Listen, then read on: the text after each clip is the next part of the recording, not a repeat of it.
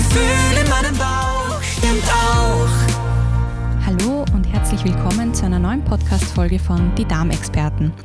Mein Name ist Cornelia Führer, ich bin Ernährungswissenschaftlerin und diplomierte Ernährungsberaterin nach der traditionellen chinesischen Medizin. Und ich darf Sie heute in das Thema immunstarke Ernährung für Ihr Kind entführen. In den vorangegangenen Podcast-Folgen von Die Darmexperten haben Sie schon vieles über die Funktion unseres Immunsystems und auch die Entwicklung des kindlichen Immunsystems erfahren. Und wir wollen uns heute gemeinsam näher anschauen, welche besondere Rolle die Ernährung im Zusammenhang mit der Immunleistung unseres Kindes spielt. Kinder brauchen natürlich, um gesund zu sein, neben ausreichend Schlaf und Erholung, einer adäquaten Hygiene und auch einer guten psychischen Balance vor allem eine hochwertige und nährstoffreiche Ernährung, die ihren Körper und somit natürlich auch das Immunsystem mit allem Notwendigen versorgt. Eine abwechslungsreiche Ernährung und ausreichend Ballaststoffe sind daher bei Kindern besonders wichtig. Ein sehr gängiges Problem ist aber häufig eine einseitige Ernährung, in der natürlich der Geschmack äh, der Gesundheit vorgezogen wird. Viele Kinder sind daher auch mäkelige Esser und bevorzugen für sie sehr ansprechende, bunte Lebensmittel anstatt Obst und Gemüse. Sehr häufig kommt es daher zu einer sehr hohen Zucker- und Gesamtkalorienzufuhr bei einer unzureichenden Nährstoffzufuhr. Äh, die Aufnahme an essentiellen Nährstoffen ist jedoch besonders wichtig, da der Körper sie nicht selbst herstellen kann und sie daher notwendigerweise über die Nahrung zugeführt werden müssen. Sie sind für verschiedenste Stoffwechselwege im Körper notwendig und dies betrifft natürlich grundsätzlich alle körpereigenen Vorgänge. Jedoch wollen wir heute besonders die Nährstoffe näher betrachten, die für ein starkes Immunsystem wichtig sind.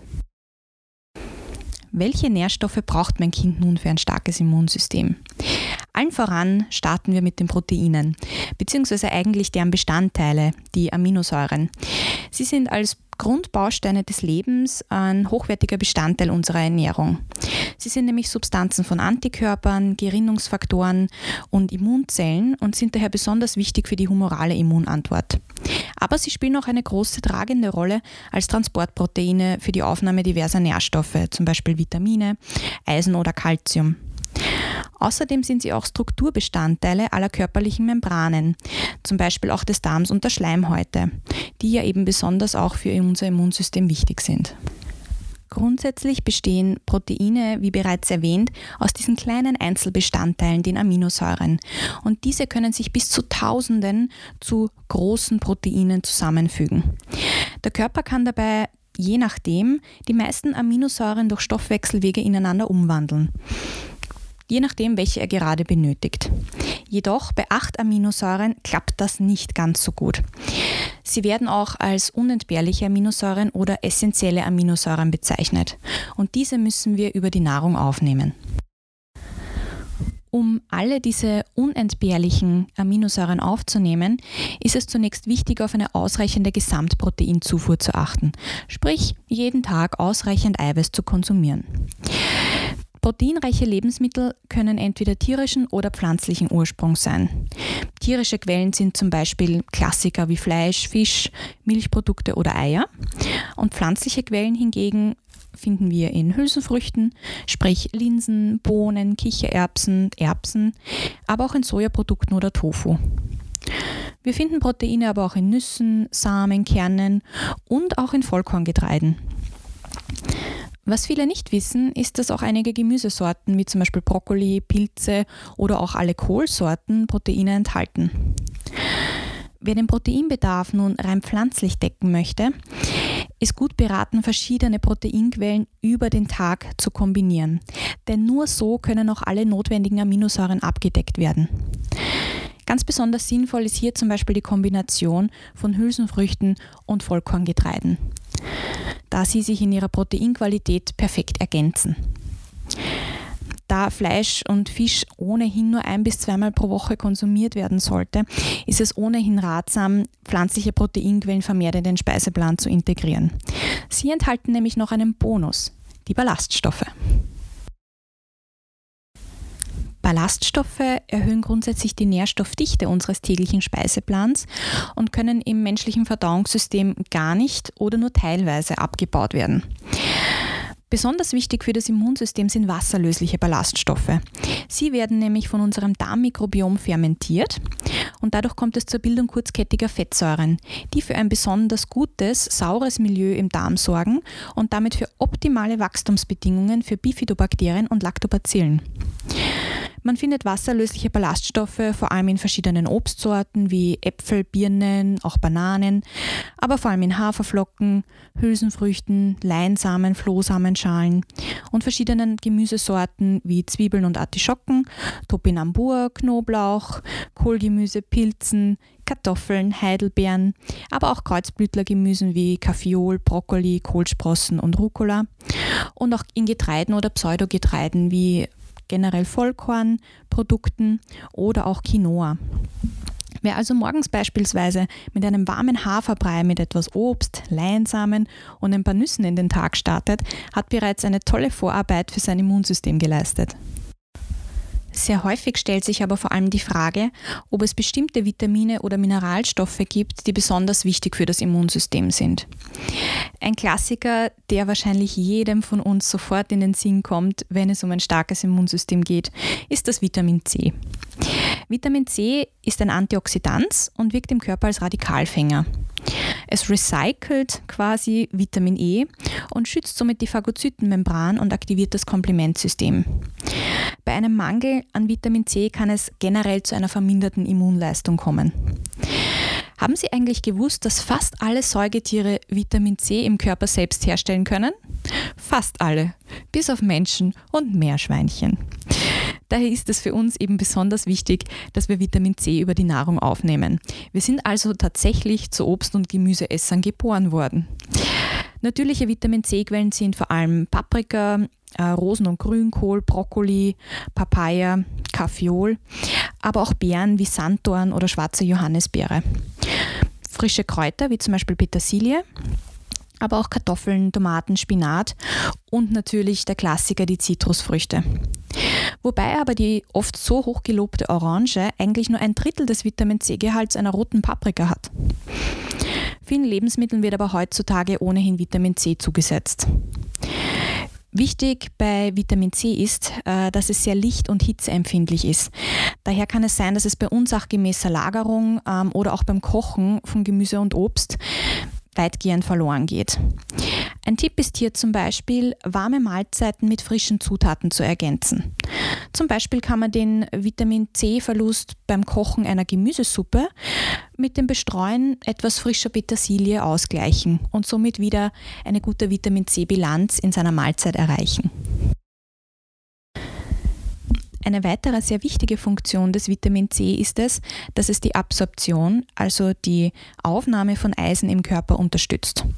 Einem weiteren wichtigen Nährstoff, wenn es um die optimale Funktion unseres Immunsystems geht. Der Eisenmangel ist an sich der weltweit häufigst vorkommende Nährstoffmangel und das nicht nur bei Frauen im gebärfähigen Alter, sondern auch bereits bei Kindern. Eisen ist im Körper besonders wichtig für den Sauerstofftransport und den Energiestoffwechsel, weswegen wir uns bei sehr niedrigen Eisenwerten oder einem Mangel oder gar einer Anämie ständig müde fühlen, uns abgeschlagen fühlen und auch meist sehr blass im Gesicht sind. Als Bestandteil verschiedener Enzyme ist Eisen natürlich auch für unser Immunsystem sehr wichtig, für die zelluläre und die nicht spezifische Immunantwort. Bei einem Mangel kann es daher grundsätzlich zu einer gehäuften Infektanfälligkeit kommen.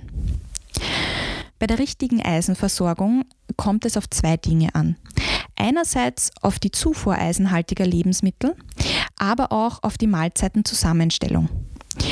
Durch sehr geschickte oder eben weniger günstige Lebensmittelkombinationen kann man die eigene Eisenversorgung sehr leicht fördern oder auch hemmen. Meist bekannte sehr eisenhaltige tierische Lebensmittel sind natürlich Fleisch und Leber, aber auch Eisen aus pflanzlichen Quellen kann man sehr gut beziehen, wie zum Beispiel aus Vollkorngetreide oder verschiedenen Kernen, wie Kürbiskerne oder Sesam, Hanfsamen oder Leinsamen. Auch Haferflocken enthalten Eisen, genauso wie Mandeln, Hülsenfrüchte, Amaranth, Grünkohl und so weiter. Aber welche Faktoren beeinflussen nun die Eisenaufnahme in unserem Körper? Wie bereits erwähnt, empfiehlt es sich grundsätzlich, eisenreiche Lebensmittel mit einer Vitamin C-Quelle zu kombinieren. Also beispielsweise mit Obst, Gemüse oder auch mal einem Glas Saft. Kaffee, Schwarztee oder Grüntee hingegen hemmen die Eisenaufnahme, sollten jedoch bei der Kinderernährung grundsätzlich von untergeordneter Bedeutung sein. Bei Kindern lohnt sich vor allem der Blick auch auf die Softdrinks, denn zum Beispiel auch Coca-Cola kann die Aufnahme von Eisen aus einer Mahlzeit reduzieren. Beim Konsum von Hülsenfrüchten an sich, äh, die selbst gekocht werden, empfiehlt es sich, diese vorab einzuweichen und dann auch gut zu waschen. Auch das Sprossen von Getreide kann sehr günstig sein für den Abbau eisenhemmender Stoffe. Sehr wichtig ist es außerdem, sehr kalziumreiche Lebensmittel bzw. Supplemente, sprich Nahrungsergänzungsmittel, mit Kalzium fern von einer eisenhaltigen Mahlzeit aufzunehmen. Denn auch Kalzium kann mit der Eisenaufnahme im Körper konkurrieren. Naheliegend ist jetzt natürlich die Frage, ob es Sinn macht, äh, Eisen grundsätzlich als Nahrungsergänzungsmittel zuzuführen. Hier ist meine Empfehlung in erster Linie bei einem Verdacht auf einen Eisenmangel vorab immer relevante Blutwerte mit einem Arzt oder einer Ärztin überprüfen zu lassen und diese dann auch im Detail zu besprechen. Bitte nicht auf eigene Faust supplementieren, sondern immer mit einem Experten oder einer Expertin vorab abklären. Eisen und Vitamin C sind aber nicht alle Nährstoffe, die für unser Immunsystem wichtig sind, sondern auch die Gruppe der B-Vitamine spielt eine sehr bedeutende Rolle. Sie sind grundsätzlich für den Zellstoffwechsel von Bedeutung und auch für unser Immunsystem wichtig, denn sie wirken auf die humorale und zelluläre Immunabwehr und auch auf unsere Lymphozytenbildung und die Stabilität der Schleimhäute, unserer ersten Barriere im Körper. Man findet die B-Vitamine in Vollkorngetreiden, Milch- und Milchprodukten, Kartoffeln, Fleisch, aber auch im Sauerkraut. Ebenso wichtig ist Folsäure, die wir besonders im grünen Blattgemüse finden können. Ein weiteres Vitamin, welches wir zwar eigentlich als solches bezeichnen, das aber eigentlich gar keines ist, ist das Vitamin D. Hierbei handelt es sich eigentlich um ein Prohormon, also einen Vorläufer eines Hormones, welches erst im Körper zu einem solchen umgewandelt wird. Viele wissen natürlich, dass bereits Neugeborenen äh, Vitamin D in Tropfenform gegeben wird, um eine ausreichende Versorgung sicherzustellen. Aber auch bei älteren Kindern ist es wichtig, auf eine ausreichende Vitamin D-Einnahme in den sogenannten sonnenarmen Monaten, also Oktober bis April, in unseren Breitengraden ähm, zu achten. Für Kinder mit besonders heller Haut, die sich auch im Sommer wenig in der Sonne aufhalten können oder wenn dann nur mit einem sehr hohen Lichtschutzfaktor und entsprechender Kleidung, kann eventuell auch im Sommer eine Vitamin D-Zufuhr sinnvoll sein. Am besten für die Vitamin D-Bildung eignet sich grundsätzlich die Mittagssonne. Als Faustregel gilt, wenn der Schatten in der Sonne länger ist als man selbst, ist möglicherweise keine ausreichende Vitamin D-Bildung mehr möglich. Je nach Hauttyp natürlich sollte der Aufenthalt in der Sonne entsprechend länger oder kürzer einberechnet werden. Zwar enthalten auch einige Lebensmittel Vitamin D, in Wahrheit spielt aber die Zufuhr über die Nahrung eine eher untergeordnete Rolle. Aber diese Vitamin D-haltigen Lebensmittel wären beispielsweise Hering oder Lachs, Sardinen, Makrelen, äh, aber auch Eier und Milchprodukte. Und bei den pflanzlichen Lebensmitteln vor allem Avocado und einige Pilze, wie zum Beispiel Morcheln, Steinpilze, Pfifferlinge oder Champignons. Natürlich bleibt aber das Vitamin D in der Gruppe der fettlöslichen Vitamine nicht alleine bei der Unterstützung unseres Immunsystems. Auch Vitamin A oder Beta-Carotin und Vitamin E sind wichtige Antioxidantien, die im Körper freie Radikale binden können und somit unser Immunsystem unterstützen. Vitamin A ist außerdem sehr wichtig für den Aufbau von Haut- und Schleimhäuten, die eben wie bereits erwähnt als erste Barriere für Krankheitserreger im Körper dienen. Vitamin E hingegen sitzt direkt in der Zellmembran und dient dort als Schutz. Quellen für Vitamin A finden wir beispielsweise in tierischen Lebensmitteln, besonders in Leber, aber auch in Seefisch, Eiern, Käse oder Butter. Beta-Carotin, das sogenannte Provitamin A, finden wir vor allem in Karotten, Paprika, Blattgemüse wie Spinat und Grünkohl oder auch Brokkoli und Tomaten. Vitamin E hingegen finden wir vor allem in Nüssen, pflanzlichen Ölen und Getreidekeimen. Bei einer zu geringen Zufuhr dieser genannten Vitamine kann es grundsätzlich zu einer Schwächung des Immunsystems kommen. Wie bereits erwähnt, sind alle diese genannten Vitamine fettlöslich. Das heißt, sie brauchen eine gewisse Fettmenge, mit der sie aufgenommen werden müssen, um im Körper optimal absorbiert zu werden. Aber viele wissen bereits, Fett ist nicht gleich Fett. Fett ist grundsätzlich ein häufig etwas undankbar behandelter Nährstoff und wird manchmal auch zu Unrecht verteufelt. Aber bei der Fettzufuhr gilt, Fett ist lebensnotwendig für unseren Körper, aber Qualität vor Quantität und das auch bei Kindern. Die Art des aufgenommenen Fettes kann nämlich einen Einfluss auf unser Immunsystem haben. Betrachtet man Fett nun im Vergleich zu den anderen Makronährstoffen, ist es der kaloriendichteste Nährstoff. Das heißt, eine konstante Überversorgung an Fett kann zu einer positiven Kalorienbilanz führen. Das bedeutet, dass täglich mehr Kalorien, also Kilokalorien aufgenommen werden, als sie verbraucht werden.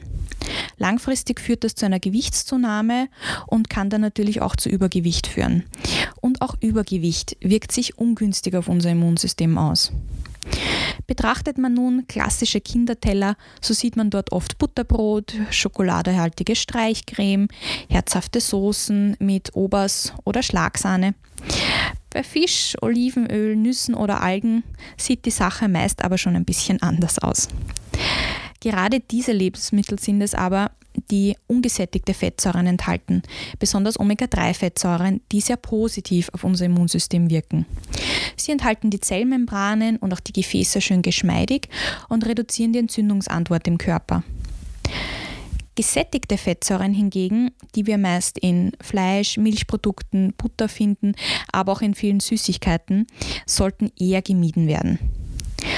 Besser ist es daher bei der täglichen Fettzufuhr auf hochwertige Öle wie Olivenöl oder Rapsöl, auch zum Kochen zum Beispiel zu achten und für die kalte Küche vor allem auf Leinöl und Hanföl zu setzen.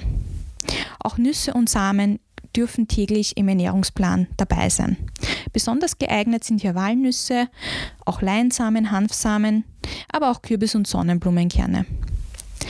Wenn bei sehr kleinen Kindern noch Verschluckungsgefahr besteht, kann man bereits erwähnte Nüsse und Samen aber auch durch entsprechendes Nussmus ersetzen.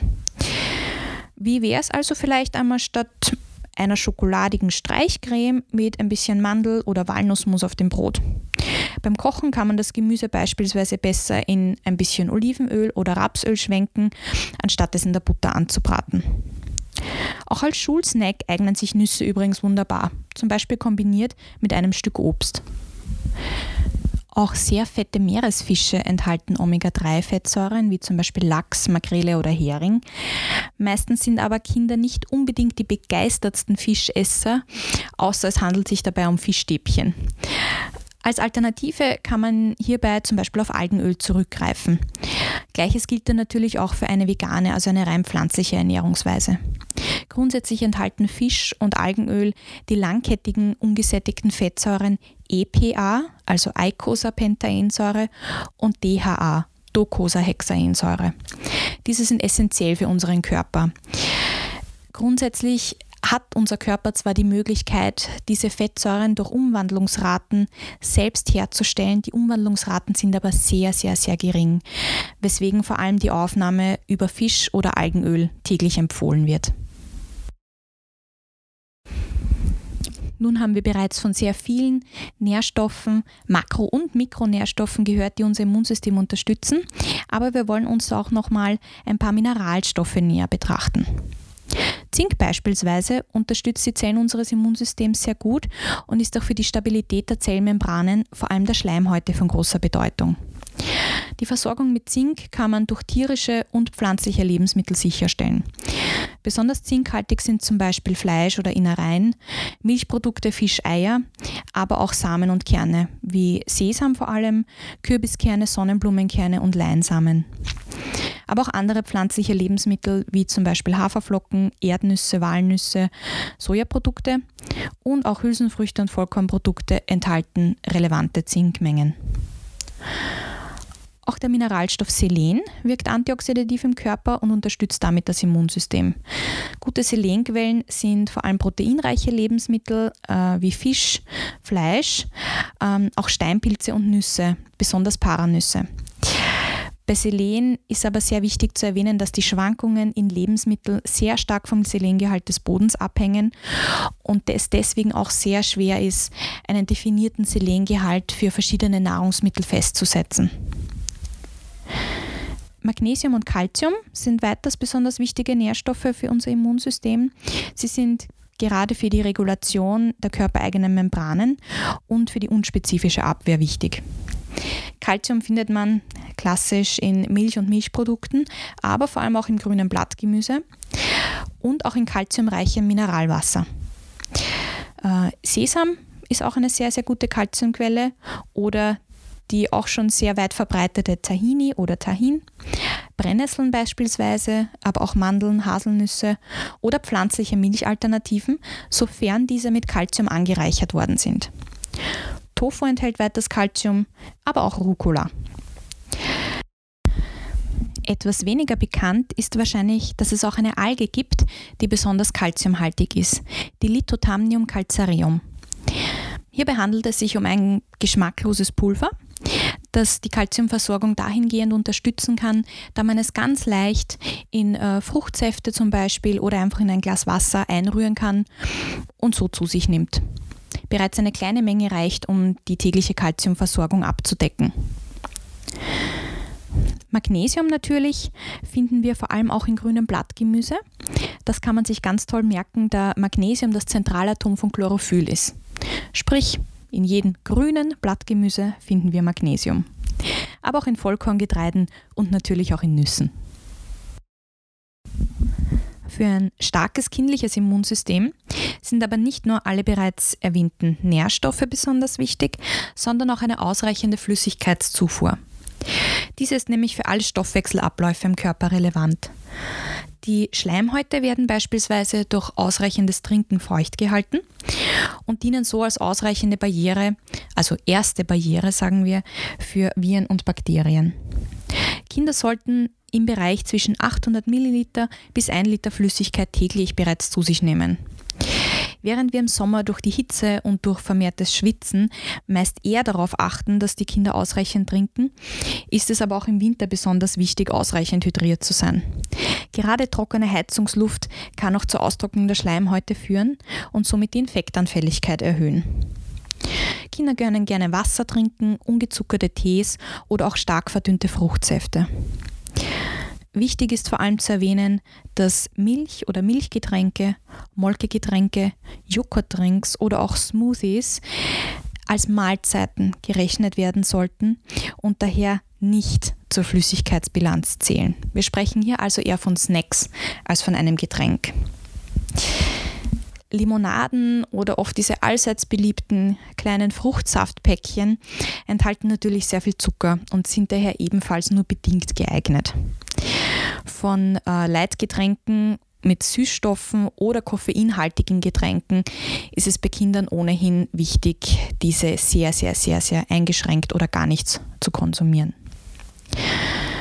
Vielleicht kennen Sie auch das Problem, dass das Kind nicht sehr gerne viel trinken möchte. In diesem Fall kann man versuchen, vermehrt Flüssigkeiten in Mahlzeiten einzubauen. Also sprich vermehrt Suppen anzubieten, Eintöpfe oder auch zuckerfreies Kompott. Ein sehr, sehr wichtiger Faktor bei der Kinderernährung ist natürlich die Vorbildfunktion der Eltern. Grundsätzlich gilt einmal, wenn wir ganz zu Beginn anfangen, wer sich bereits in der Schwangerschaft und in der Stillzeit sehr bunt und ausgewogen ernährt, schafft die beste Grundlage dafür, dass das Kind auch später bereits an verschiedene Geschmäcker gewöhnt ist und diese besser akzeptiert. Aber seien Sie Vorbilder als Eltern, gehen Sie mit gutem Beispiel voran. Wer Obst als Snack in der Küche stehen und täglich selbst ausreichend Gemüse auf dem Teller hat, schafft die besten Voraussetzungen dafür, dass die Kinder auch hier lieber selbst zugreifen. Vielleicht fühlen Sie sich auch nach all dieser Aufzählung und Erklärung der verschiedensten Nährstoffe und ihrer Relevanz für das Immunsystem etwas überwältigt und fragen sich, wie kann ich das nur in der Praxis umsetzen? Ich kann Sie beruhigen. Es gibt ein paar gute Tipps, die Sie befolgen können, damit Sie Ihre Kinder bei der täglichen Ernährung optimal unterstützen können und somit auch für ein starkes Immunsystem sorgen. Bieten Sie Ihrem Kind täglich zwei bis drei warme Mahlzeiten an. Ganz besonders empfiehlt sich ein warmes Frühstück. Hier eignet sich beispielsweise wie der schon erwähnte Haferbrei mit frischen Früchten, etwas Kompott dazu oder ein paar Nüssen. Aber auch Suppen können morgens angeboten werden. Gar kein Problem. Versuchen Sie täglich Obst und Gemüse in allen Farben anzubieten. Verschiedene Farben bedeuten verschiedene Nährstoffe. Also das klassische Eat the Rainbow.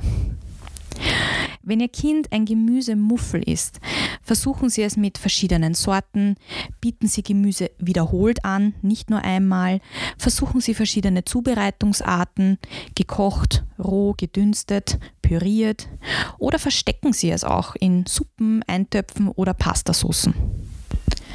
Versuchen Sie also weiters, gekochte Speisen und Rohkost immer wieder abzuwechseln.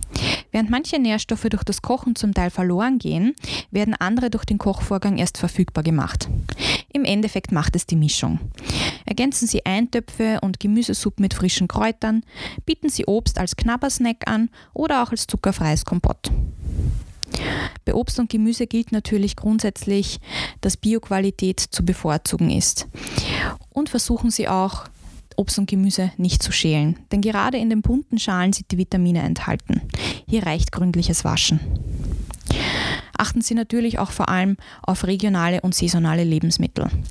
Gerade Südfrüchte wie Zitrusfrüchte, Ananas, Bananen etc. wirken eher auskühlend auf den Körper und sollten daher im Winter weniger konsumiert werden versuchen Sie Vollkornprodukte zu wählen anstatt Weißmehl, also Auszugsmehlen, denn gerade in den Randschichten des Getreides sind deutlich mehr Nährstoffe enthalten, besonders auch Mineralstoffe.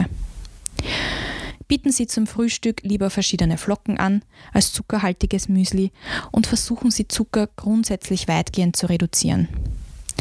Zucker kann im Mund bereits auch neben der Kariesbildung zur Bildung unerwünschter Bakterienarten führen und auch im Dickdarm zu einer Verschiebung des Mikrobioms führen. Ergänzen Sie Speisen grundsätzlich mit Nüssen, Samen und Kernen, um ausreichend Mineralstoffe und gute Fettsäuren einzubauen. Und setzen Sie auch die vorher bereits erwähnten hochwertigen Öle ein. Hülsenfrüchte, also Linsen, Bohnen etc., können Sie in kleinen Mengen schrittweise einbauen, damit es bei den Kindern nicht zu Bauchschmerzen oder Blähungen kommt. Meist gewöhnt sich der Darm nach kurzer Zeit an den Konsum von Hülsenfrüchten. Besonders gut verträglich sind rote Linsen. Ein kleiner Tipp, Hülsenfrüchte lassen sich außerdem sehr, sehr gut in Cremesuppen verstecken. Bauen Sie ein paar Kichererbsen in die Kaffeolcremesuppe ein, ein paar rote Linsen in die Kürbiscremesuppe oder Erbsen in eine Brokkoli-Cremesuppe.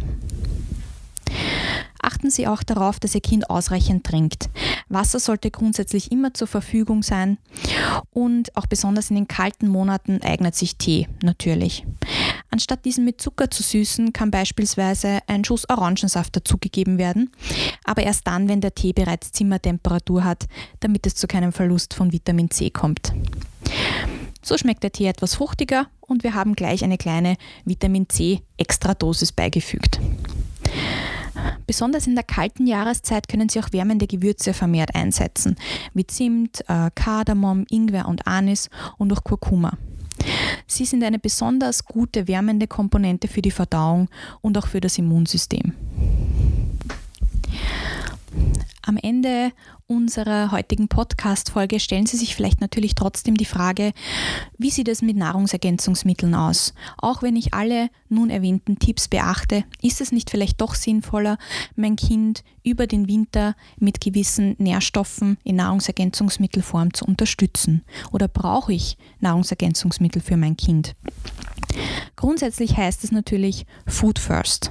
Also durch eine bunte und abwechslungsreiche Ernährung sollten die Nährstoffe weitgehend abgedeckt werden. Wenn Kinder besonders starke Gemüsemuffel sind, beachten Sie die bereits erwähnten Tipps, um ihnen Gemüse schmackhafter zu machen oder es in Speisen zu verstecken. Gewisse Vitalstoffe können natürlich möglicherweise trotz einer ausgewogenen und bunten Ernährung zu kurz kommen, zum Beispiel Vitamin D. Bei Nahrungsergänzungsmitteln sei auf jeden Fall geraten, besonders Produkte ohne künstliche Zusatzstoffe zu wählen. Also wählen Sie sehr hochwertige Nahrungsergänzungsmittel. Da für Kinder das Schlucken von Kapseln meist eher ungeeignet ist, empfehlen sich Tropfen oder Sprays, die man auch ganz leicht in Speisen einrühren kann, wenn man sie Kindern nicht direkt auf die Zunge tropfen möchte oder in den Mund sprühen möchte. Auch kleine Lutschpastillen sind beispielsweise geeignet, da Kinder sie einfach dann im Mund zergehen lassen können und diese sind vor allem dann gut, wenn keine Verschluckungsgefahr mehr besteht. Von stark zuckerhaltigen Pastillen hingegen ist eher abzuraten, da sie wie bereits erwähnt die Karies-Bildung fördern können und somit auch im Darm das Wachstum ungünstiger Bakterien forcieren. Das trägt dem Immunsystem dann natürlich trotz möglicher enthaltener Nährstoffe eher wenig bei. Grundsätzlich sollten Sie bei der Einnahme von Supplementen darauf achten, dass Sie für das Kind angemessene Dosierungen wählen. Der Nährstoffbedarf von Kindern unterscheidet sich in vielen Belangen von dem von Erwachsenen. Sie können daher entsprechende Supplemente, die besonders für Kinder hergestellt worden sind, wählen oder Sie nehmen Produkte für Erwachsene und dosieren sie entsprechend geringer. Meist wird bei Kindern vor allem das Körpergewicht als Maß herangezogen.